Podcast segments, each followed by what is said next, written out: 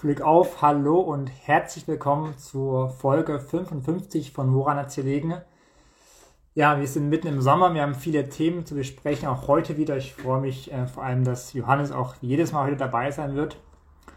Wir haben ein Thema, was ja gar nicht so offensichtlich ist, vielleicht was gar nicht ins aktuelle äh, politische Zeitgeschehen passt. Wir wollen heute über faire Mode sprechen, haben dafür auch jemanden eingeladen aus Deutschland, äh, der in der Branche selbst aktiv ist, arbeitet ähm, da will ich jetzt gar nicht so viel sagen, dazu gleich mehr. Und wir wollen nochmal ja, so eine Rückschau machen auf die vergangene Woche. Da haben wir in Vorausschau sozusagen auf äh, NATO-Gipfel, EU-Gipfel ähm, und G7-Gipfel geschaut. Jetzt wollen wir mal gucken, so was dabei rumgekommen. Ähm, war das erwartbar? Ist das äh, weniger erwartbar gewesen? Darüber spreche ich mit Johannes. Aber zuerst hole ich eben Johannes erstmal dazu, äh, weil ohne geht's. Und wie immer das verbunden mit der Hoffnung, dass Instagram dann mitmacht. Aber Moin Mann. scheint funktioniert. Prost und Shalom Johannes. Wie geht's dir? Wie war deine Woche? Also mir geht's hervorragend. Ich bin sieben Tage vom Urlaub. also ich bin schon in dem Modus angekommen, in dem ich die Tage zurückzähle. Von daher ähm, hervorragend. Aufregende Woche gehabt wie immer beruflich einiges los gewesen. Ähm, gestern bei der Bundeswehr in Hamburg gewesen, in der Führungsakademie. Ähm, da ein Gespräch in der Reihe gehabt, also ein Hintergrundgespräch, das vertraulich behandelt wird im Journalismus. Genau, und ansonsten Termine, Termine, Termine, aber äh, macht dir auch Spaß. Ja, das glaube ich. Und wie schaut es bei dir aus? Ja, ich war diese Woche auch recht viel unterwegs. Ähm, Dienstag war ich äh, in einer Kirche, die medial umgestaltet wurde. Da kann man den Gottesdienst selber erleben, also selbst gestalten mit Musikauswahl und Gedichten und Versen und was weiß ich. Das war sehr spannend. Und am Mittwoch, nee, doch, Mittwoch war ich in Verden, Niedersachsen und habe da, sorry, und habe da eine christliche Pommesbude besucht. Ähm, das war auch ganz witzig.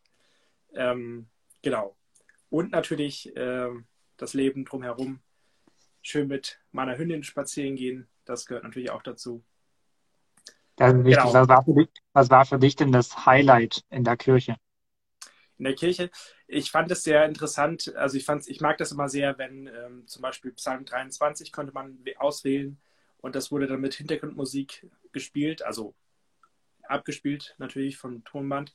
Aber das fand ich einfach sehr, sehr schön und fand ich auch einfach toll, ähm, dass die Kirche halt auf ist für alle, die kommen wollen und äh, ich glaube, so Angebote sollte man viel mehr nutzen oder viel mehr schaffen, dass Menschen mhm. kommen können, egal wann, zu welcher Uhrzeit und einfach dann da sein. Ähm, ich war, wo ich da war, war niemand anderes da.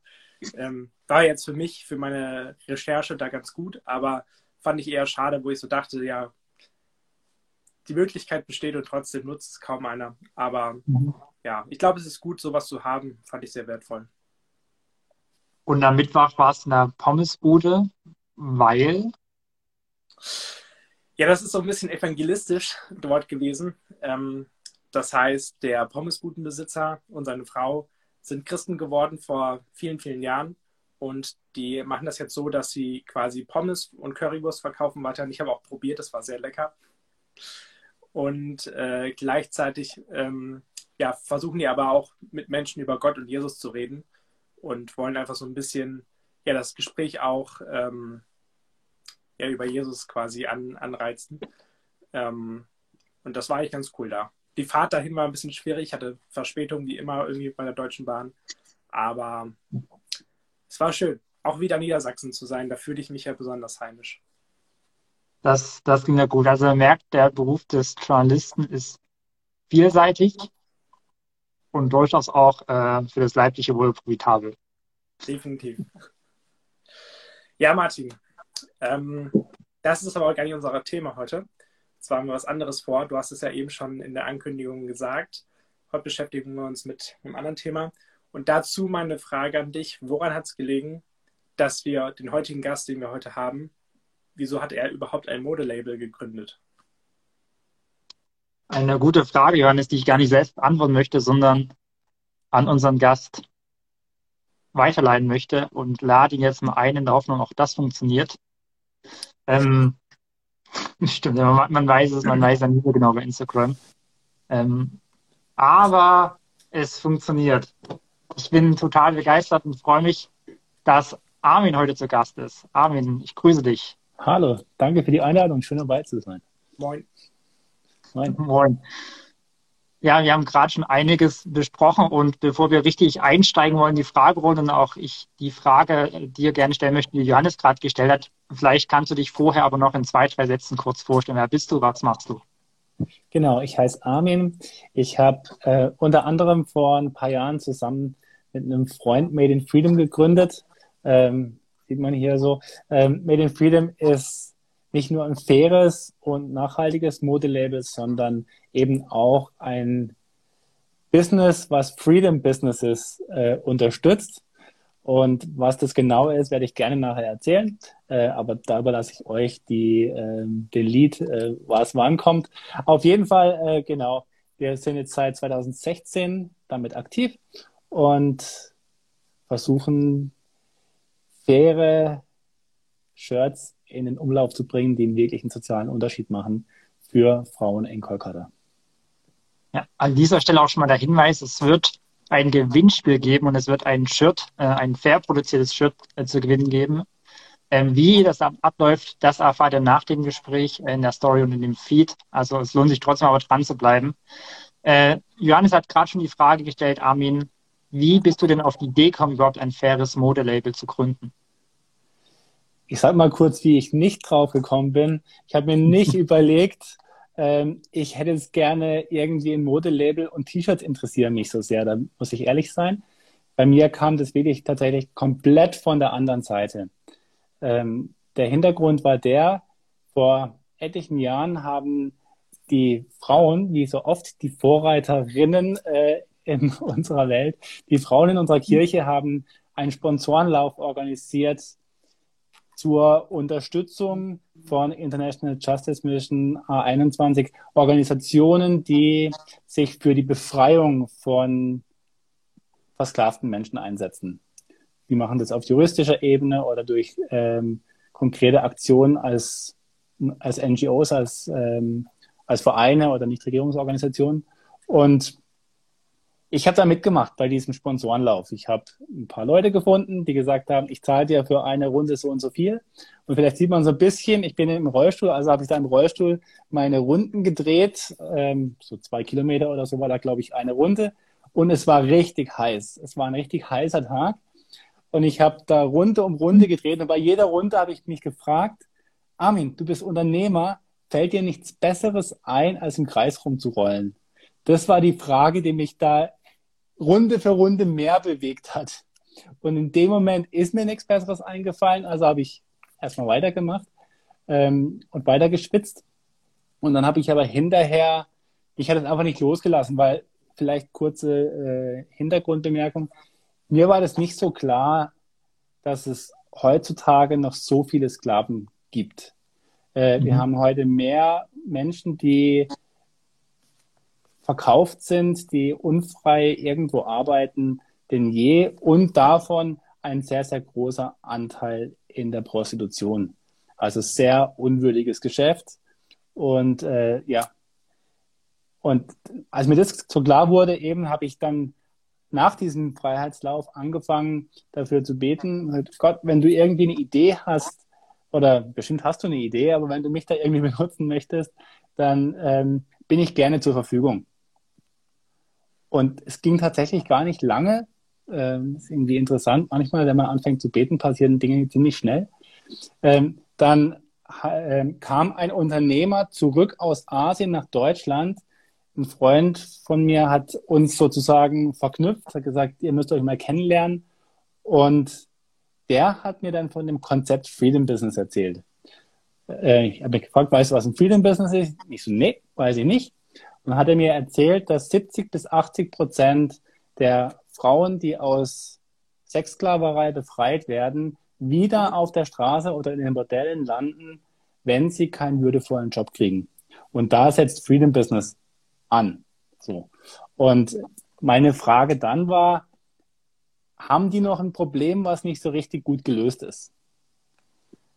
Mhm. Und er hat gesagt, ja, Marketing und Vertrieb kriegen die alle nicht hin. Wenn die mehr verkaufen könnten, dann könnten sie, also kriegen sie nicht hin, ist falsch gesagt. Aber da ist noch großes Potenzial. Und äh, wenn die mehr verkaufen könnten, könnten sie mehr Freiheit ermöglichen. Und long story short, wir haben dann zusammen ein Unternehmen genau mit dieser Vision gegründet. Für mich zum Verständnis mal, Freedom Business heißt also, ähm, man schafft Möglichkeiten, um Leute, die dann aus der Sklaverei herausgeholt wurden, ähm, irgendwie in ein äh, Beschäftigungsverhältnis zu setzen, damit sie dann unabhängig Geld verdienen und halt nicht mehr angewiesen sind auf ihre Sklavenarbeit, Prostitution, was auch immer. Korrekt, genau. Es gibt ja auch inzwischen so Mischkonzepte. Es gibt auch Unternehmen, die einige äh, Menschen anstellen zu ihren ganzen anderen die in dem Bereich arbeiten. Da gibt es tolle Konzepte auch in Europa, mhm. ähm, in Amsterdam zum Beispiel. Aber ein Freedom Business ist grundsätzlich mal vor allem dafür da, also um Arbeitsplätze zu schaffen, damit eben nicht mehr das passiert, dass die zurückkommen in ihren Kreislauf, in ihre würde, nicht so würdevolle Umgebung. Genau. Ja. Du hattest gerade schon gesagt, dass dich überrascht hat, wie viel Sklaverei es weltweit noch gibt. Vielleicht so, um mehr Verständnis zu schaffen, wo verortest du dann Schwerpunkte geografisch gesehen von Sklaverei? Also tatsächlich gibt es das überall auf der Welt bis heute.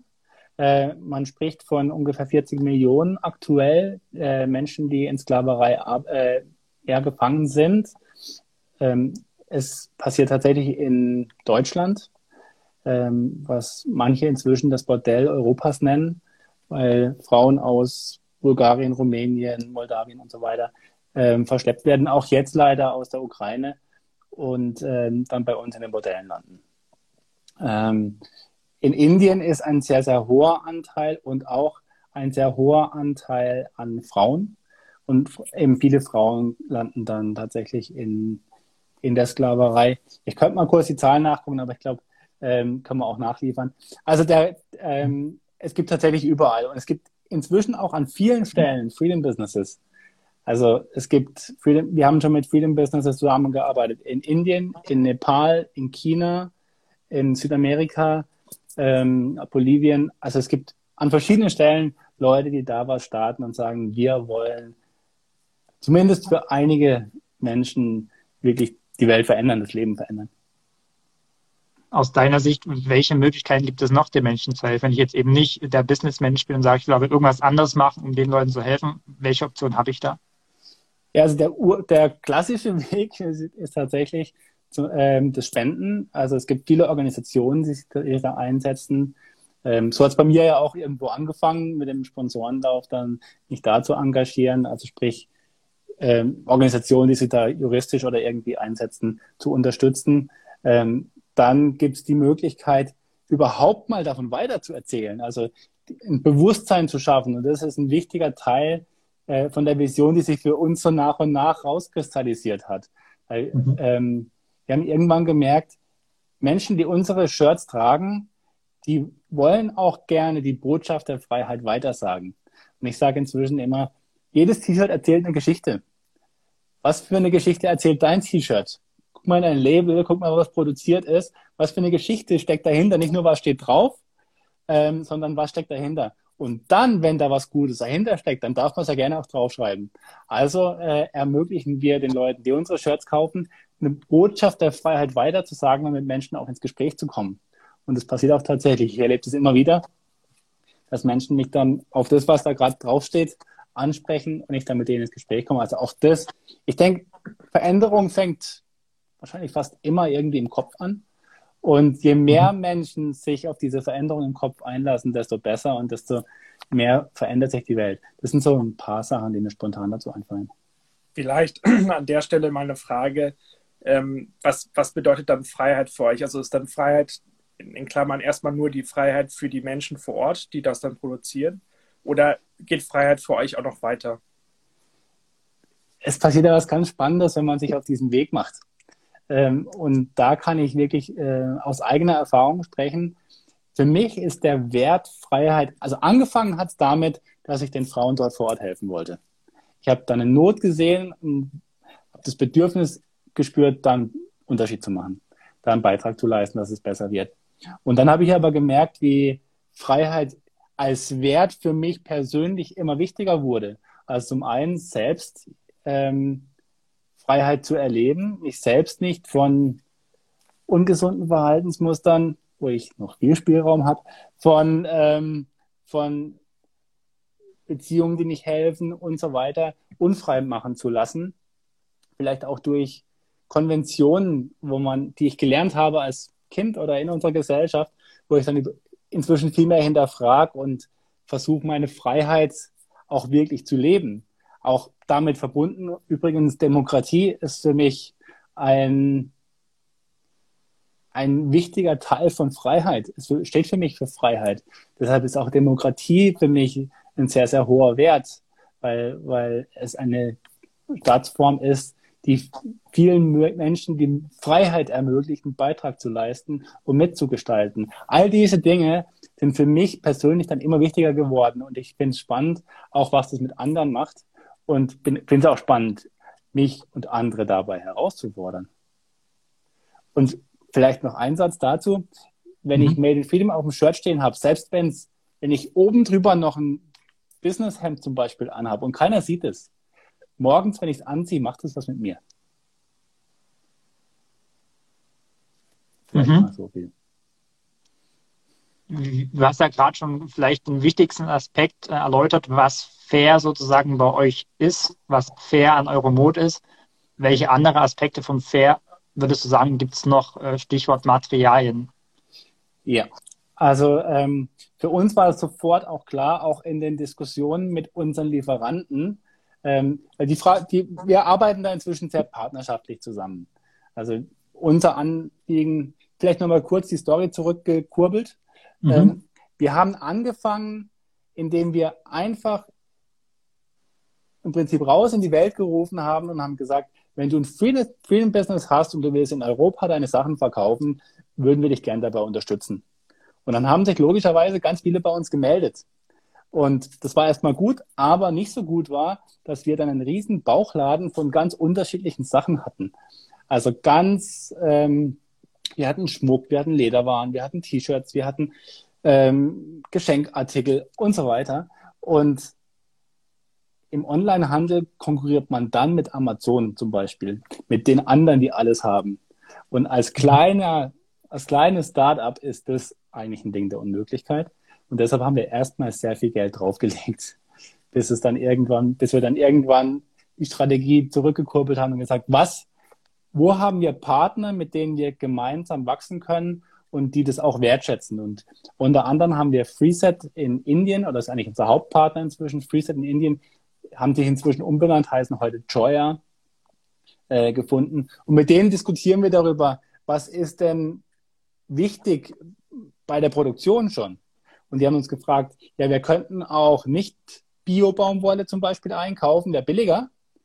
Würde das euren Kunden helfen? Und für uns war total klar, nee, wenn wir das machen, dann soll das fair und so nachhaltig wie möglich sein. Auch da, um fair zu bleiben, das Nachhaltigste, was wir machen können, ist keine neuen Klamotten kaufen. Das ist einfach so. Auch Bio-Baumwolle braucht eine Menge Wasser in der Produktion zum Beispiel. Mhm. Aber wenn wir schon was Neues kaufen, dann ist Bio-Baumwolle aus verschiedenen Aspekten äh, sehr zu empfehlen. Und wir haben da voll drauf gesetzt mit unseren Partnern zusammen in Indien und äh, kaufen also GOTS-zertifizierte Bio-Baumwolle ein oder sie kaufen die ein und verarbeiten sie dann weiter in der mhm. Werkstatt. Hm, das spürt man auch übrigens. Also ich, ich finde immer, ähm, Falschgeld er erkennt man am besten, wenn man das echte Geld kennt. Und so ist mhm. es auch mit einem T-Shirt, was aus Biobaumwolle gemacht wurde. Wenn man ein Biobaumwolle-Shirt in der Hand hatte, dann erkennt man den Ramsch. Hm. Du hast vorhin gesagt, dass du Christ bist. Ähm, warum oder würdest du sagen, oder warum ist nachhaltiges Denken, Handeln als Christ alternativlos? weil es unser Job ist, äh, diese Welt positiv zu gestalten. Und wenn wir Dinge, wenn wir unsere Welt zerstören, dann gibt es zum einen keine Zukunft. Ich glaube, also ich bin davon überzeugt, dass es Gottes Anliegen ist, dass diese Welt eine Zukunft hat und dass es hier besser wird und nicht schlechter. Und das ist immer so auch die Frage, die wir uns stellen sollten, ähm, von Anfang an, hinterlassen wir eher einen positiven Fußabdruck oder nicht? Und das ist schwer genug in unserer Welt. Also ich, da gibt es auch nicht den perfekten Weg.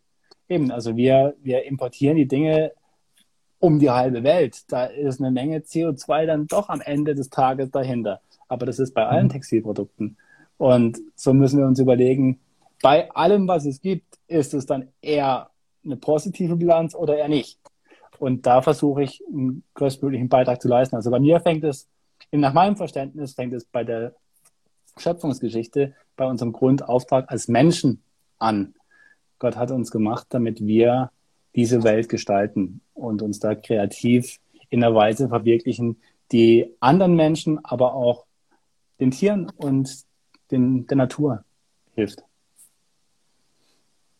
Jetzt vielleicht ein bisschen spitz gefragt, äh, nachhaltig, meine sicherlich auch äh, Klimaschutz, Klimawandel, äh, die Mode haben wir angesprochen.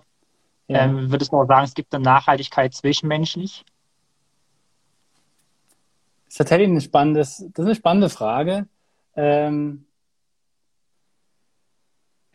da, kann ich, da könnte ich jetzt ziemlich weit ausholen. Ich versuche ein bisschen die Zeit im Blick zu halten. Ich habe einfach gemerkt, dass, dass es sich lohnt, Vertrauen zu bauen. Ähm, das heißt, wenn ich etwas tue, das so gut zu tun, wie es im Moment möglich ist mit dem, was zur Verfügung steht. Das erlebe ich. Ich habe ja auch noch eine Agentur, die unter anderem auch Made in Freedom dabei unterstützt, dass sie die Räume zur Verfügung stellt, das Lager und so weiter. Äh, also so ein bisschen querfinanziert. Und auch dort habe ich das jetzt zum Beispiel in den letzten zwei Jahren in der Covid-Zeit erlebt. Da konnte man ja nicht so gut neue Kunden kennenlernen und ähm, so auf natürliche Art bei irgendwelchen Netzwerktreffen und also Leute kennenlernen, um dann seine Angebote anzubieten. Aber da hat, haben sich die zehn Jahre davor dann ausgezahlt, in denen ich Beziehungen aufgebaut habe und einen guten Job gemacht habe. Und dann wurden auf einmal die Empfehlungen umso wichtiger. Und was ähnliches erleben wir auch bei Made in Freedom. Wir haben tatsächlich sehr, sehr viele Leute, die immer wieder kommen. Und wenn sie Geschenk für irgendjemanden brauchen, wie auch immer, dann gucken sie mal auf unserem Shop vorbei und äh, schenken dann sowas weiter zum Beispiel. Also das ist vielleicht die Ebene, wo du es jetzt ansprichst. Ich finde es einen sehr interessanten Gedanken, ähm, mhm. über den ich gerne noch weiter nachdenken würde. Aber das ist, was mir spontan dazu einfällt, ja. Ja, schön, wenn wir auch quasi Gedankenanstöße liefern hier. Ähm, ja, definitiv. Wie, wie schätzt du insgesamt die Nachfrage gerade in Deutschland ein nach fairer Mode? Ist die groß, ist die steigend und welche Rolle spielt da vielleicht auch Corona, ähm, was Nachfrage betrifft? Grundsätzlich sieht man definitiv eine positive Entwicklung. Also nachhaltige Mode ist viel präsenter und wird viel mehr gekauft als noch vor einigen Jahren. Wobei ich sagen muss, die Corona-Zeit war für uns jetzt keine einfache Zeit und auch für andere in unserer Branche nicht. Es gibt zum Beispiel auch das Label Aid ähm, in, in Stuttgart, die eine ähnliche Vision haben wie wir. Die produzieren in Mumbai mit einem Partnerunternehmen und wir unterstützen uns da auch ganz gerne. Und die haben dasselbe äh, erlebt, dass dann, wenn zum Beispiel das Geld knapp wird, dass mhm. man dann, dass dann doch irgendwie faire Mode wieder so ein bisschen als Luxus wahrgenommen wird. Äh, den Eindruck hatten wir jetzt in diesem Jahr, also wo Leute nach dem äh, Ausbruch des Ukraine-Krieges ähm, auf einmal so ein bisschen auf die Bremse getreten sind und ge gemerkt haben, okay, wir haben weniger Geld im Geldbeutel, ähm, sollten uns zweimal überlegen, ob wir das jetzt für ein T-Shirt ausgeben. Also da haben wir im April zum Beispiel so einen richtigen Klick nach unten erlebt. Ähm, und während der Corona-Zeit, da war es wahrscheinlich auch so, dass Leute grundsätzlich weniger gekauft haben, weil, also auch andere Kleidung, weil wenn es eh niemand sieht, dann ähm, braucht man ja auch keine neuen Kleider kaufen. So ein bisschen, äh, das ist die Theorie da dahinter. Aber grundsätzlich sehen wir als Made in Freedom, aber auch die ganze Branche eine sehr, sehr positive Entwicklung. Vielleicht kannst du noch so ein bisschen nach Indien mit reinnehmen. Wir haben vorhin schon angesprochen, woher zum Beispiel Näherinnen kommen. Ähm, wie ist die Situation da vor Ort? Auch da wieder Stichwort Corona. Äh, wie muss ich mir das vorstellen? Besteht die Gefahr, dass die Frau noch gezwungen oder wieder gezwungen werden, in die Prostitution zurückzukehren? Oder ist es tatsächlich wegen der finanziellen Unabhängigkeit dann kein Problem? Also die Frauen, die jetzt bei Joya arbeiten, die hatten auch in der ganzen Corona-Zeit ein sicheres Einkommen. Die haben teilweise sogar dann ihre, die waren dann teilweise Alleinverdiener in der Familie, äh, mhm. weil andere sehr, sehr, gerade so Tagelöhner und so weiter, ging teilweise auch durch die Presse sofort ihre Jobs verloren haben. Und ähm, bei uns war es tatsächlich möglich, durch den Invest von unseren Partnerunternehmen auch, die haben dann Sp zu Spendenaktionen aufgerufen, haben dann auf Maskennähen umgestellt. In Deutschland wurde das, wurden die Baumwollmasken dann ziemlich schnell sinnlos, weil FFP2 vorgeschrieben war. Das war ein bisschen schade. Da habe ich jetzt noch etliche hin, hinten liegen. Vielleicht darf man sie mal irgendwann wieder verkaufen, ich weiß es nicht. Ähm, auf jeden Fall haben wir da einen, einen Switch machen können und der Community auch äh, vor Ort sehr stark helfen. Vielleicht noch einmal so ein bisschen als Hintergrund, wo konkret mhm. unsere Produktion ist. Das ist so am Rand von einem Rotlichtslum in Kolkata. In dem Bereich, äh, in dem Slum schätzt man, dass ungefähr 10.000 äh, Frauen in der Prostitution arbeiten und natürlich deutlich mehr Menschen insgesamt dort leben. Und in diesem, in dieser Gegend, da schlägt so eine Pandemie und vor allem ein Lockdown ziemlich krass durch. Also ähm, Joya mhm. konnte relativ lange die Produktion am Laufen halten, aber teilweise musste man dann auf halbe Belegschaft äh, runterfahren und ähm, genau, um halt die Abstandsregeln und so weiter einzuhalten. Aber trotzdem haben alle ihren Lohn bekommen. Und das ist schon mal super, dass das möglich war, dass es gelungen ist, da mit gemeinsamer Anstrengung auch durchzukommen durch die Zeit. Ähm, in der Zeit waren wir natürlich auch in intensivem Austausch, nicht nur über unsere Projekte, sondern auch über die Situation, äh, wie es da gerade abläuft. Und das Spannende war, dass die teilweise dann eher Mitleid mit uns hatten, von dem, was sie gehört haben in den Medien, weil sie so gemeint haben, ja, also in Deutschland muss es so schlimm sein und so. Ähm, also da merkt man auch, wie viel der Psychologie ist, weil denen ging es definitiv nicht besser. Und wenn mhm. da jemand wirklich einen schweren Verlauf hatte, dann hat er eigentlich keine Chance. Hat es zum Glück keiner getro keinen getroffen in der Produktion bei uns. Aber also es hatten etliche Covid, auch äh, schon in der ersten Welle, aber jetzt keine so extrem schweren Verläufe, dass Leute da, daran gestorben wären. Und die sind irgendwo, die sind halt auch was anderes gewöhnt. Die sind Krisen gewöhnt, da ist jedes Jahr Krise. Da ist jedes Jahr irgendwie was anderes. Und von daher war Covid für die erstmal gar keine so große Geschichte. Das Hauptproblem waren die Lockdowns, wo es dann auch für Firmen keine Unterstützung gab wie hier. Da gab es zwar Essensmarken dann für die Bevölkerung, aber keine Unterstützung für die Unternehmen, wie jetzt, wie jetzt in Deutschland. Genau. Und ja. auch da nochmal eine Frage. Wenn ihr dann vor Ort seid, also eure Partner dann auch, kann das auch dann die Gesellschaft verändern vor Ort oder hat das vielleicht dann auch noch einen höheren Einfluss auf die Politik, dass die dann merken, okay, wir sollten mehr fair, mehr nachhaltig sowieso schon gestalten? Also hat das dann auch eine politische Wirkung? Ich hoffe es natürlich, aber da bin ich tatsächlich überfragt, kann ich jetzt nicht sagen, ähm, ob das wirklich so weit geht, weil wir müssen schon auch realistisch sehen, es ist so eine andere Kultur. Und Indien, in Indien ist das Kastenwesen nach wie vor ja dominant. Und wenn sich einer aus einer höheren Kaste, ein Brahmane, für die unteren einsetzt, kommt es im Normalfall erstmal nicht so gut an. Also ich weiß konkret von einer Frau, die, die leitet eine Werkstatt, die zum Beispiel hier diese kleinen so Zettelboxen und so, so Kunstgegenstände, sieht man's, ähm, ja. herstellen sie ist Brahmanin und kam über ein, äh, ich meine, über ein Forschungsprojekt äh, in diese Gegend und hat dann angefangen, er hat eine Liebe bekommen für diese, für diese Menschen vor Ort und hat angefangen, die Gründer damals von Freeset, äh, von der Produktion, wo wir unsere Shirts haben, äh, zu unterstützen, mit denen zusammenzuarbeiten. Und die hat erstmal richtig Ärger bekommen in ihrer Family. Also das ist schon wahrscheinlich ein weiter Weg. Ähm, wo ich positive Messages höre, ist zum Beispiel von der Arbeit von International Justice Mission, mit denen wir auch sehr freundschaftlich zusammenarbeiten. Eine Organisation, die eben auf juristischer Ebene arbeitet. Und äh, da sie erleben sehr große Offenheit, sowohl bei der Polizei als auch dann äh, bei den Gerichten. Äh, und sehen einfach, wenn sie es schaffen, einen Fall zur Anklage, einen Fall von Menschenhandel zur Anklage zu bringen, was ja offiziell verboten ist, auch in Indien, dann äh, ist es hinterher, hat es eine große abschreckende Wirkung und viel weniger, ja, und die Hürde wird viel größer, Menschen äh, ihre Freiheit zu rauben. Also da, da sehen wir diese direkte äh, Korrelation. Wir jetzt direkt auch mit unseren Partnern können das so im Moment leider noch nicht sagen wollen bei euch auch Leute arbeiten, die jetzt nicht aus, aus Prostitution und Menschenhandel herausgekommen sind, weil vor Ort das einfach ein attraktiver Arbeitgeber ist? Ja, ist tatsächlich auch so. Also ähm, inzwischen ähm, wurde das auch geöffnet. Also die Vision hat sich da auch vor Ort dahingehend in den letzten Jahren ein bisschen verändert, dass wir gesagt haben, es macht, oder dass unsere Partner gesagt haben, es macht nicht immer nur Sinn, Leute einzustellen, die sozusagen schon ganz unten sind. Wäre ja eigentlich cool, wenn wir sie schon ein bisschen früher äh, abfangen könnten und ihnen helfen können, dass sie erst gar nicht in diese Lage kommen und tatsächlich nutzen das auch äh, Frauen und Männer vor Ort.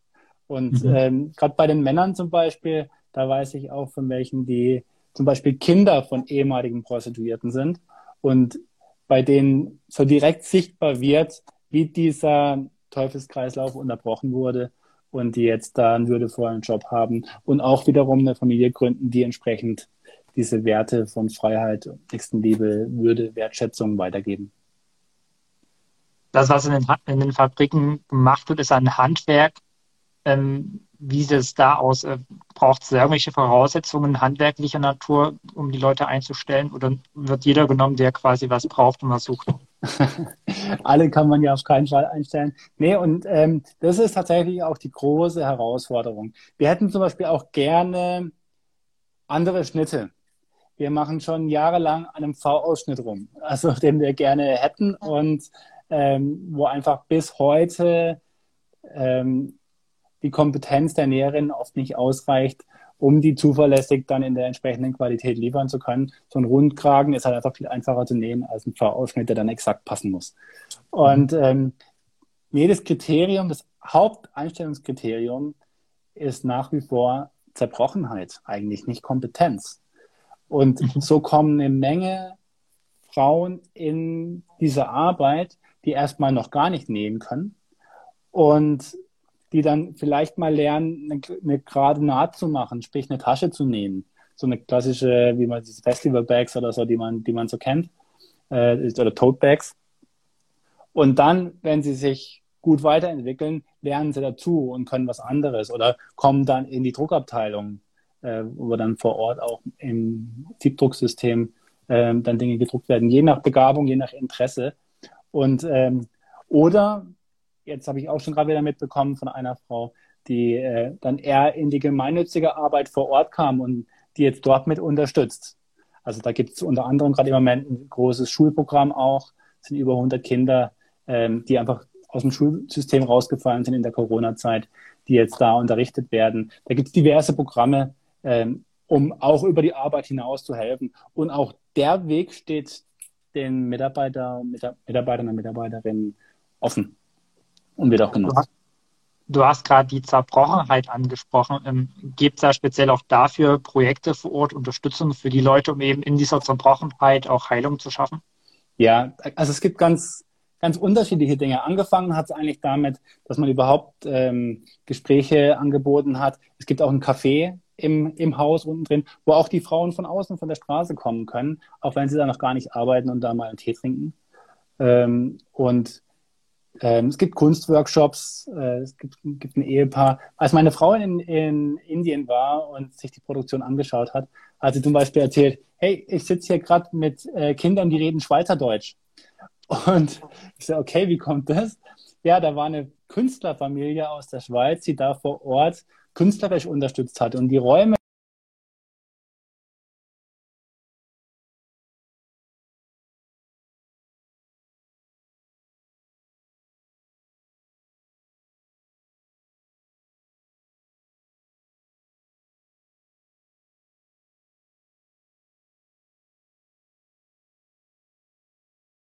halt auch wie zum Beispiel Umgang mit Unterstützung. Glaube ich, war gerade abgeraucht, bin ich wieder da. Ja. Ja. Hervorragend. Immer dieses Internet. Ähm, bei dieser Zerbrochenheit oder dem Umgang damit, äh, den Versuch, das zu heilen, welche Rolle spielt dann vor Ort der christliche Glaube? Ähm, ich würde sagen, also wo ich definitiv sagen kann, wo eine ganz große Rolle spielt, ist für die Mitarbeiter selber. Es gibt auch ähm, Gottesdienste, es gibt ähm, auch für die, für die Frauen eine Möglichkeit, da teilzu, teilzunehmen, wobei das also nicht verpflichtend ist. Also eine Frau mhm. muss es nicht Christ werden, um da jetzt mitarbeiten zu können, definitiv nicht. Aber die Einladung ist da und es gibt die Möglichkeit, auch an dieser Gemeinschaft teilzunehmen, die die christlichen Mitarbeiter da vor Ort haben. Und tatsächlich ist es so, dass also alle, die ich kenne, sind Christen, die da arbeiten. Mag sein, dass da auch andere dabei sind, aber die, mit denen ich jetzt so direkten Kontakt habe, da, da merken wir auch diese gemeinsame Basis. Wenn ich auf die Zeit gucke, muss ich so Richtung Abschluss äh, mich orientieren. Deswegen nochmal eine eher politische Frage vielleicht. Wir haben in Indien eine Hindu-nationale Regierung, äh, die in den letzten Jahren auch immer stärker die Arbeit von NGOs im Land einschränkt. Inwieweit seid ihr da betroffen? Sind eure Partner betroffen? Da ist tatsächlich das Schöne und vielleicht auch das Hilfreiche, dass es eben nicht nur eine NGO ist, sondern dass da auch ein Business dabei ist. Das heißt also, ähm, es werden Arbeitsplätze geschaffen, es kommen Devisen ins Land ähm, dadurch. Und das scheint im Moment zumindest noch eine gewisse Attraktivität zu haben. Äh, das, das scheint auf der Ebene tatsächlich eine Wertschätzung auch zu genießen. Und nee, sie haben bisher an der Stelle noch keine Benachteiligungen oder keine Probleme erleben müssen. Ja. Da nochmal nachgefragt war ja Stichwort Wandel durch Handel, auch durch den Ukraine-Krieg irgendwie in aller Munde ist. Ähm, glaubst du, dass eben, du hast es ja gerade so ein bisschen beschrieben, dass dadurch tatsächlich vielleicht auch ein Wandel stattfinden kann in Indien? Also es ist definitiv unsere Hoffnung und, äh, und unser Antrieb, dass wir immer mehr äh, ja, Dynamik da an der Stelle auch bewegen können. Das heißt also auch ein gewisses Volumen zu kriegen. Also, weil das ist ja schon, wenn man die Zahlen, das, die Zahlen sieht, kann es einen auch entmutigen. Weil Menschenhandel ist ein wahnsinnig profitables Business. Da werden Milliarden umgesetzt. Das ist unglaublich. Mhm. Und da hingegen ist ein T-Shirt-Business relativ hart und spielt eine vergleichsweise kleine Rolle. Trotzdem wollen wir an der Stelle einen Beitrag leisten und dem Unternehmen vor Ort zu helfen, so stark zu wachsen, dass es vielleicht irgendwann so eine kritische Mehrheit, man spricht ja, glaube ich, von 10 Prozent, die es braucht in der Community, um, um eine echte Veränderung zu bewirken. Vielleicht schaffen wir das irgendwann. Ähm, das würde in dem Fall 1000 Mitarbeiter und Mitarbeiterinnen bedeuten, da vor Ort. Wenn das mal irgendwann gelingen würde, sind wir weit weg von. Wir sind irgendwo bei knapp unter 200 aktuell, zwischen 150 und 200 irgendwo in der Größenordnung. Also da ist noch ein weiter Weg zu gehen. Aber wenn das gelingen würde, ich glaube, das hätte definitiv einen Leuchtturmeffekt. Und ich meine, man weiß es nicht natürlich, was nachher dabei rauskommt. Aber unsere Hoffnung ist, dass das dann auch eine positive Wirkung darüber hinaus haben würde und ähm, ja, so auch das Land eine positive Veränderung erleben könnte die Hoffnung ist da. Ob sie erfüllt wird, liegt wahrscheinlich nicht ganz in unserer Hand. ja, ich danke dir, Armin, äh, für, für den Ausblick, vor allem auch der, der dann doch so, so ein Hoffnungsschimmer am Horizont ist, äh, für die Zeit, die du dir für uns genommen hast. Äh, ich glaube, ich kann auch für Johannes sprechen, dass ja. wir beide dir für die Zukunft und für euer Business und vor allem für die Menschen in Indien alles, alles Gute wünschen. Gottes Segen, viel Erfolg. Dankeschön. Soll ich gerade noch kurz ein, das Shirt zeigen, was wir gleich verlosen? Genau. Ich habe es vorhin schon mal gesagt, es gibt ja eine Verlosung, die wird dann nochmal größer angekündigt in der Story und unter dem Video, wenn es gespeichert ist. Genau, ähm, also. Das, genau, das, ist, es. das ist das Shirt. Ähm, davon verlosen wir eins oder zwei. Ich weiß es gar nicht mehr, was Sie gesagt haben. Ähm, ich bin da offen. ähm, das wird sich gleich entscheiden. Und ähm, ihr seht hier einfach Freiheit in den verschiedensten Sprachen, also in Dari, Englisch, ähm, Bengal, also der Sprache, die vor Ort in Indien gesprochen wird, Französisch und so weiter. Einfach die verschiedenen, äh, acht verschiedene Sprachen. Und ähm, genau, wer eine Botschaft der Freiheit weitersagen möchte, äh, ist herzlich eingeladen, bei uns mitzumachen. Und wie läuft, sagst du es gleich, ne? Ja, das mache ich gleich. Ähm, wir verabschieden dich, Armin. Alles klar. Und wünschen dir noch einen guten Abend. Dankeschön, euch auch. Vielen Dank fürs dabei sein. Merci. Hm. Ciao. Tschüss.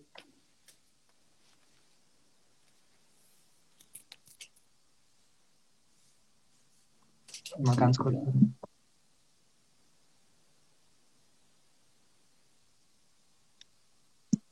Kannst, kann, du kannst dich rausklicken, Armin.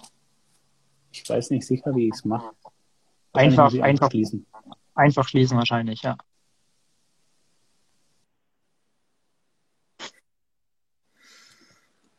Da war mein irgendwie, groß. Ich habe jetzt, ich hab jetzt irgendwie vor allem den Chat auf den ganzen Bildschirm gezogen. ich sehe dich und mich jetzt nur noch so halb, aber äh, was soll's.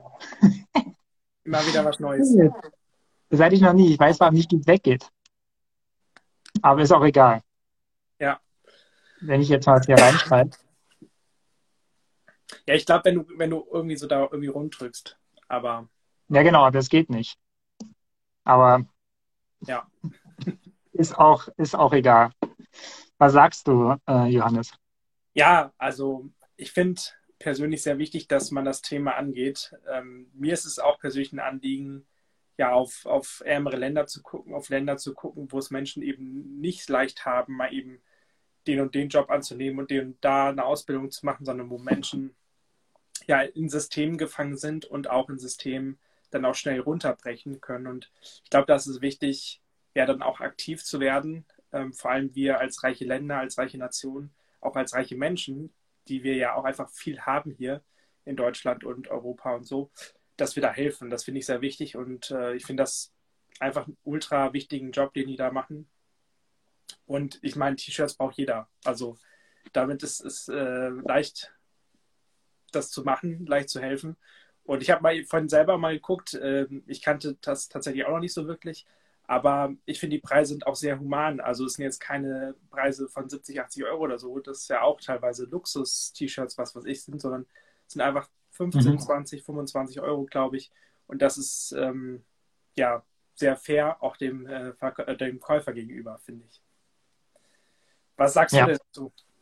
Ja, also ich finde vor allem so, ähm, die, ich nenne es mal Konzept des äh, Freedom Business, äh, das finde ich super spannend, weil es eben nicht darum geht, wobei es auch äh, ehrenwert ist, wenn man sagt, man möchte äh, fair produzieren im Sinne von Bio-Baumwolle, ähm, ja schon produziert und und und so, ja, sondern man sagt, hey, uns geht es vor allem um die Menschen so. Und Freedom Business heißt eben, das hat Armin ja gerade gesagt, so, wir geben den Menschen auch eine finanzielle, eine berufliche Perspektive, um eben die Leute aus, aus Zwangsprostitution, aus Sklaverei, wie auch immer, herauszuholen. So.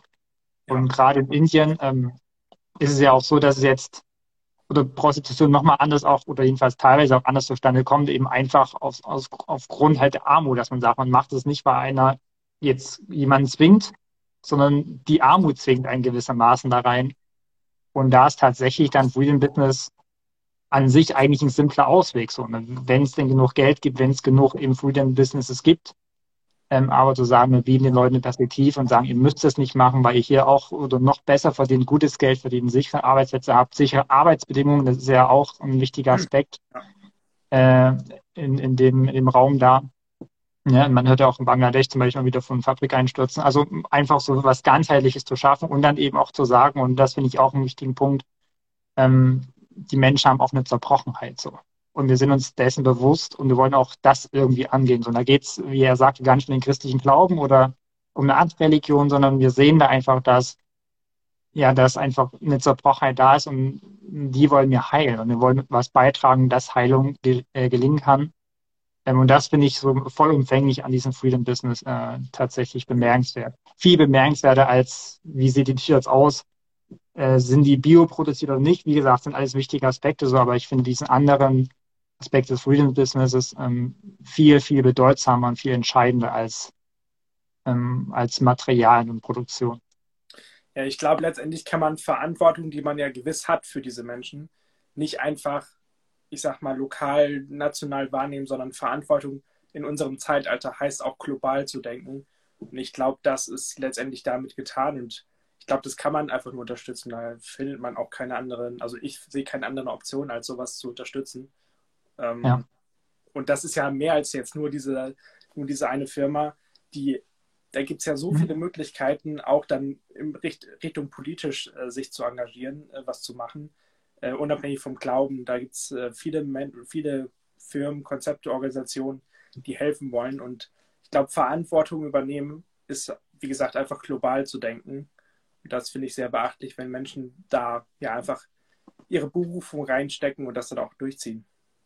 Ja, und das wäre eben auch genau diese Perspektive, die Armin jetzt zum Schluss aufgezeigt hat, äh, dass eben, wenn das Größe gewinnt, wenn die Welle sich sozusagen aufbaut, dass das dann auch Dinge verändern kann zum Positiven. Ähm, fand ich, fand ich einen, einen schönen, ehrlich gesagt, auch Ausblick, weil vieles an diesem Thema ist halt unschön. Sklaverei, Menschenhandel, Prostitution und so. Ähm, ich mache jetzt mal einen ganz harten Cut, äh, Johannes. Ich glaube, es gibt äh, da nicht unbedingt eine elegante Überleitung, aber es ist auch gar nicht jetzt so wichtig, äh, weil wir noch ein zweites Thema haben, was wir in den letzten zehn Minuten noch kurz ansprechen wollen. Wir haben vergangene Woche, und ich hatte es vorher schon bei der Begrüßung gesagt, ja, drei Gipfel gehabt, die wir so ein bisschen vorbesprochen haben, so ein bisschen ausgewahrt haben, was kann da passieren, was wird da vielleicht passieren.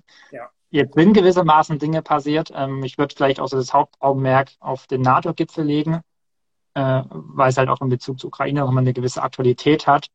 Ähm, was sind denn für dich so ja, die wichtigsten Erkenntnisse aus dem Gipfel? So was ist für dich so das Entscheidende, was, äh, was da gewonnen wurde? Ja, also erstmal fing der Gipfel ja schon sehr spannend an. Also die Türkei hat sich dann doch noch gerungen. Es gab da so einen Kompromiss, der auch nicht von allen so gut gefunden wird. Ich finde ihn auch eher kritisch, aber immerhin gibt es einen Kompromiss, das finde ich sehr wichtig. Und zwar gibt es den Kompromiss, dass Finnland und Schweden jetzt tatsächlich in die NATO dürfen ähm, und die Türkei das, äh, das Veto, was sie dagegen ausgesprochen hatte, zurückzieht und sagt, äh, okay, wir unterstützen das. Ähm, wo jetzt genau dieser Deal aussieht, das, oder dieser Kompromiss, den kann ich jetzt hier nicht in, in Gänze erklären. Aber das ist, glaube ich, ein, ein großer Aspekt, ähm, dass der Gipfel gezeigt hat. Der Norden, die Norderweiterung gehört dazu, gehört zu NATO, Schweden und Finnland. Und das Ganze soll jetzt auch schnell passieren. Ähm, also alle NATO-Staaten müssen jetzt noch zustimmen, die Parlamente. Das Ganze soll aber, wie gesagt, jetzt schnell äh, vonstatten gehen. Ich glaube, das ist ein Hauptaugenmerk. Das zweite ist, ähm, sehr beachtlich, finde ich. Von 40.000 ähm, ja, Soldaten, Soldatinnen, die irgendwie schnell, also diese schnelle Eingreiftruppe, ähm, die wird jetzt auf 300.000 Soldaten und Soldatinnen äh, aufgestockt. Also es ist wirklich das Mehrfache davon. Ähm, und das ist sehr spannend, auch im Hinblick auf den Krieg. Und das ist eine ganz klare Ansage an Russland. Ähm, es ist ein Defensivverband, ähm, die NATO. Das heißt, sie werden nicht angreifen. Aber wenn was kommt von Russland, werden sie da sein. Und das mit, äh, mit 300.000 Soldaten, die sofort vor Ort sind. Oder zumindest ist das die Hoffnung. Und das ähm, finde ich beachtlich. Und da hat die NATO gezeigt, sie ist eben nicht hirntot, wie Macron das vor ein paar Jahren noch gesagt hat, sondern sie ist jetzt da und anscheinend auch sehr handlungsfähig. Jetzt habe ich lang geredet. Ähm, ja, hast du das auch so empfunden? Waren das die zwei Punkte oder hast du noch mehr am Blick? Nee, das sind, glaube ich, auch äh, die zwei wichtigsten Punkte. Ähm, ich fange mal bei dem zweiten an, die schnelle Eingreiftruppe. Also du hast ja schon gesagt, 300.000 ist eine gewaltige Zahl. So eine schnelle Eingreiftruppe heißt, dass sie innerhalb von anderthalb Wochen am Einsatzort ist. So, und 300.000 Soldaten, Soldatinnen, inklusive all das Material und Kriegsgerät, was da dazugehört, ja. äh, innerhalb von diesen wenigen Tagen an einem Ziel haben zu wollen, das ist sehr ambitioniert. Ähm, und es ist unglaublich schnell. Also es klingt so, naja, es sind ja auch viele Tage und so. Also wenn man sich anguckt, wie lange Russland sozusagen Truppen an der Grenze zur Ukraine zusammengezogen hat, bis sie tatsächlich dann angegriffen haben. Und es war, also war ja dann keine Übersprungsreaktion, es war ja klar, sie ziehen nicht zusammen, damit die angreifen, so wie wir jetzt wissen, ja. Äh, wenn man überlegt, wie lange und über wie viele Wochen, Monate es sich gezogen hat, bis die Truppen da und einsatzbereit waren, dann wird einem, glaube ich, noch so ein bisschen deutlicher, was diese schnelle Eingreiftruppe tatsächlich bedeutet weil schnell ist in dem Fall wirklich schnell. Ähm, und äh, das ist dann wahrscheinlich im Zweifel auch äh, sehr entscheidend sozusagen. Ähm, genau, das andere ist ähm, die Erweiterung, die nennen wir es mal Noterweiterung der NATO in Europa äh, mit Finnland und Schweden, die jetzt wahrscheinlich unmittelbar bevorsteht, ähm, die ist für das Bündnis auch ganz entscheidend, äh, weil äh, ja die Nordflanke sozusagen, die baltischen Staaten, das auch immer so ein Schwachpunkt war, weil eben Schweden und Finnland ähm, nicht Mitglied der NATO waren. Und jetzt wird die NATO von jetzt auf gleich sozusagen da unglaublich verstärkt. So. Und das ist gut für die NATO, das ist gut für die Sicherheit in Europa, das ist eher schlecht für Putin, äh, weil das ist ja das, was er eigentlich gar nicht möchte. Zumal, wenn man sich anschaut, ähm, was diese beiden Staaten an Militär einbringen. So. Ähm, und alleine die, die Luftwaffe der Finnen ist gewaltig. Also von jetzt auf gleich haben wir, wenn dann der Beitritt offen, dann offiziell besiegelt ist, ich glaube mehr als 250 Kampfjets da oben in Skandinavien stationiert. Das ist eine, also das ist eine riesige Flotte sozusagen an, an Kampffliegern. Ähm, da kann Putin ehrlich gesagt nicht viel entgegensetzen. So. Äh, also vor allem da, da zentriert bei diesem Punkt. Das heißt, ähm, das sind, glaube ich, du hast die Punkte angesprochen, sind wirklich zwei entscheidende Punkte, weil die, die NATO unglaublich stärken und das Abschreckungspotenzial, was die NATO hat, was sie ohnehin schon hat durch ihre Größe, durch die Tatsache, dass die NATO atomar bewaffnet ist, ist das Abschreckungspotenzial gegenüber Putin jetzt noch viel größer sozusagen. Und Putin hat ja gesagt, wenn Schweden, Finnland beitreten wollen, dann wird es eine Reaktion geben. Da passiert nichts, da kann auch gar nichts passieren so äh, weil die NATO da jetzt fast schon übermächtig ist, ehrlich gesagt. Was ja auch die Idee ist, du hast gesagt, das ist auch ein Verteidigungsbündnis oder in erster Linie ein Verteidigungsbündnis. Ähm, das sind tatsächlich, glaube ich, zwei ganz wichtige Erkenntnisse. Und auch, dass sich, glaube ich, die NATO-Mitglieder jetzt nochmal mehr oder bewusster geworden sind, diese zwei Prozent äh, Militärausgaben, dass es tatsächlich angebracht ist. Ja, also zumindest in Kriegszeiten würde ich das auch so sehen. Ähm, und es ist eindeutig auch ein Strategiewechsel, der da vollzogen wird von der NATO. Das wurde ja auch öfters jetzt gesagt, dass es eben nicht heißt, ja, wir machen so weiter wie vorher, sondern dass es wirklich ein aktives Eingreifen ist, insofern, dass man sich aufstockt. Nicht insofern, dass man angreift, das auf keinen Fall. Das also wird auch nicht passieren. Aber dass man einfach sagt, wir, wir müssen zusammenstehen. Und das haben alle drei Gipfel, EU-Gipfel, äh, G7-Gipfel und der NATO-Gipfel gezeigt, dass der Westen, zumindest alle, die dabei sind, wirklich entschlossen sind, Russland Stirn zu bieten. Und ich glaube, dass das gelingen kann, wenn man weiter so macht. Also diese Geschlossenheit, die man da jetzt gesehen hat, auch dass die Türkei dann doch eingelenkt hat. Natürlich ist das sehr umstritten, was da noch passiert ist, aber ja. ich finde es extrem wichtig, als Signal auch zu setzen, dass Putin eben doch dann auch hoffentlich selber mal irgendwann checkt, er ist gescheitert. Und ähm, das, diese Gipfel haben es eigentlich nur gezeigt, viel besser aus Sicht der Entschlossenheit kann man es fast gar nicht machen. Ja, vor allem hat man sehr schwarz auf weiß. Also es wurde vor dem Krieg NATO-Papiere noch geschrieben, in denen man quasi gesagt hat, man möchte für eine strategische Sicherheit mit Russland zusammenarbeiten. Ja. Was ja auch an sich Sinn ergibt oder ergeben hat. Und jetzt sagt man explizit, dass, ähm, dass eben Russland ein Sicherheitsproblem ist. Ja. So, auch China wird da benannt, äh, abgestuft im Vergleich zu Russland, aber auch China ist äh, potenziell und auch vielleicht mittelfristig, langfristig ein Sicherheitsrisiko sozusagen. Also auch da schaut man sich der Gefahr bewusst zu. Also das ist tatsächlich ein Strategiewechsel, der schwarz auf weiß festgehalten wurde, äh, dass sich die Sicherheitsarchitektur halt jetzt extrem verändert hat. Ja. Wobei man auf der anderen Seite sagen muss, das habe ich jetzt mehrfach auch in Kommentaren gelesen von ja, eher kritische Stimmen jetzt nicht insgesamt für diese NATO-Beschlüsse, aber dass all das der Ukraine jetzt gerade herzlich wenig bringt. Der Ukraine bringt es nichts, wenn Finnland und Schweden in der NATO sind. Das ändert nichts am Krieg, das ändert nichts am Kriegsverlauf, das ändert nichts an der Situation vor Ort. Auch die schnelle Eingreifgruppe bringt der Ukraine nichts. So, das ist vielleicht auch gar nicht das Ziel gewesen des NATO-Gipfels, aber dass diesen Aspekt, äh, jedenfalls haben den viele Kommentatoren halt äh, auch nochmal betont, so schön das alles sein mag, diese Einheit, die NATO ist sich einer Gefahr bewusst und versucht zu reagieren mit Einigkeit und Zusammenhalt. Ähm, hilft es der Ukraine aktuell relativ wenig. Ja, und trotzdem würde ich sagen, trotzdem würde ich da auch die NATO verteidigen, denn natürlich das, der Augen, das Augenmerk ist ganz klar auf die Ukraine gerichtet, muss auch. Aber es gibt natürlich auch noch andere Länder und die Gefahr sind, äh, von, von Putin angegriffen zu werden oder zumindest möglicherweise es passieren könnte. Und dass da auch ein Schutz passieren muss, der ja aktiv jetzt gerade passiert dadurch, Ähm, ich finde, das ist in Ordnung, dass man auch an andere Länder denkt. Ähm, jedes Land hat seine Interessen, jedes Land möchte seine Sicherheit. Dementsprechend würde ich das ganz klar ja auch befürworten.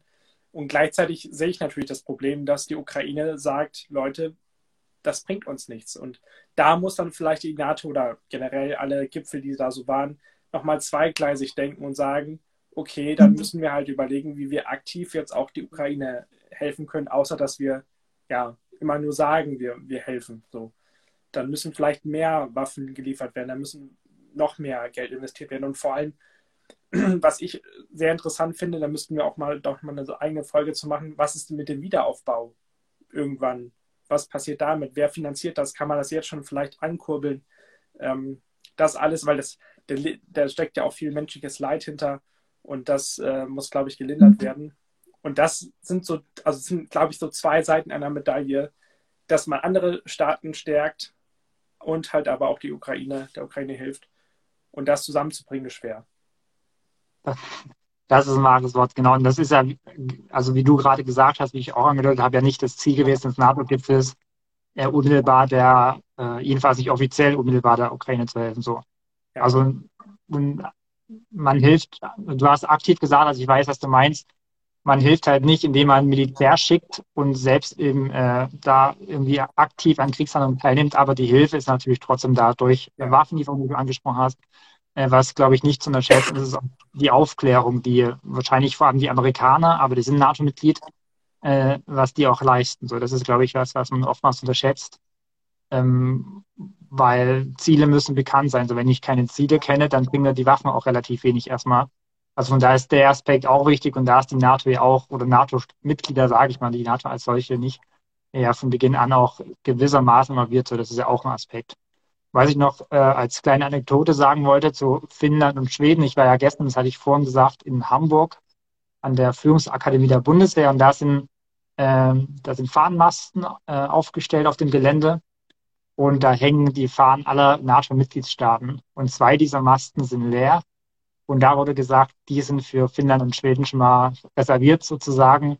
Man wartet tatsächlich nur drauf, dass der Beitritt offiziell ist und man dann auch die, die Fahnen von Schweden und Finnland hissen kann. Im Übrigen sind das zwei sehr schöne Flaggen, finde ich. Deswegen lohnt es sich umso mehr, dass sie in den NATO aufgenommen werden. Gibt es denn hässliche Flaggen? Dazu äußere ich mich jetzt mal nicht. Nein, also ich finde, das sind besonders schöne Flaggen. Ähm, aber ja, ich glaube, es steckt einfach, außer jetzt die Flaggen, natürlich viel Wichtiges hinter, dass, das, dass die zwei Länder aufgenommen werden. Ähm, und das wird uns, glaube ich, die nächsten Mo Monate und Wochen noch äh, beschäftigen. Ähm, ja. Ich glaube, die Zeit drängt. Deswegen die entscheidende Frage. Martin, was passiert da nächste Woche politisch? Johannes, das fragt man sich. Also ich frage mich ja immer, woran wird es denn gelegen haben, woran es gelegen haben wird. Das fragt man sich halt. Ist so.